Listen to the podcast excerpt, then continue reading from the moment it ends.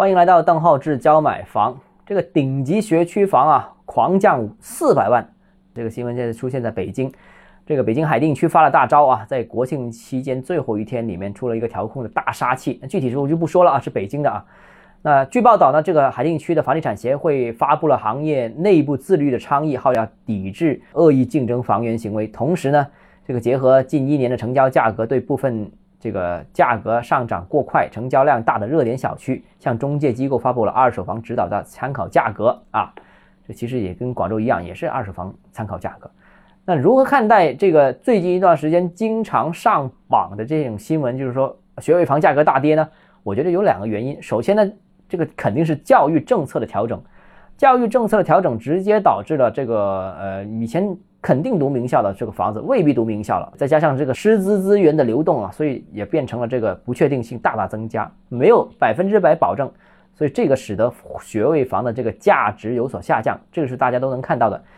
呃，因为对教育资源的绑定有所减少啊，所以呢这个房价就出现下跌，这是客观的。不过我想强调一下，这个影响其实也。只局限于局部地区，也就是说有这些新的教育政策执行的区域就有，但并不是全国各地都有在执行。在同一个城城市，其实执行的情况也有所不同，可能某个区域有新政，某些区域没新政啊，所以呢不能一概而论。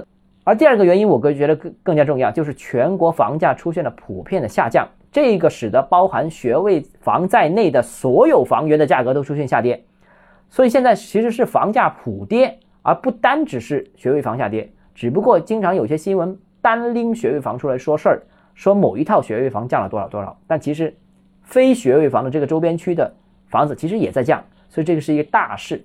所以总的来说呢，呃，我觉得啊，不少家庭还是对教育资源是有所偏好的。那很多地方采取的学位与房子剥离的这种做法。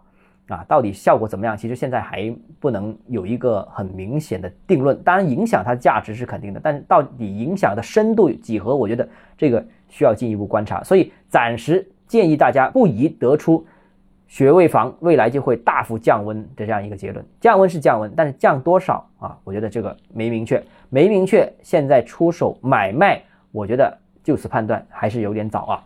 今天节目到这里啊，如果你有其他问题想跟我交流的话，欢迎私信我。或者添加我个人微信邓浩志教买房六个字拼音首字母小写就是微信号 d h e z j m f，我们明天见。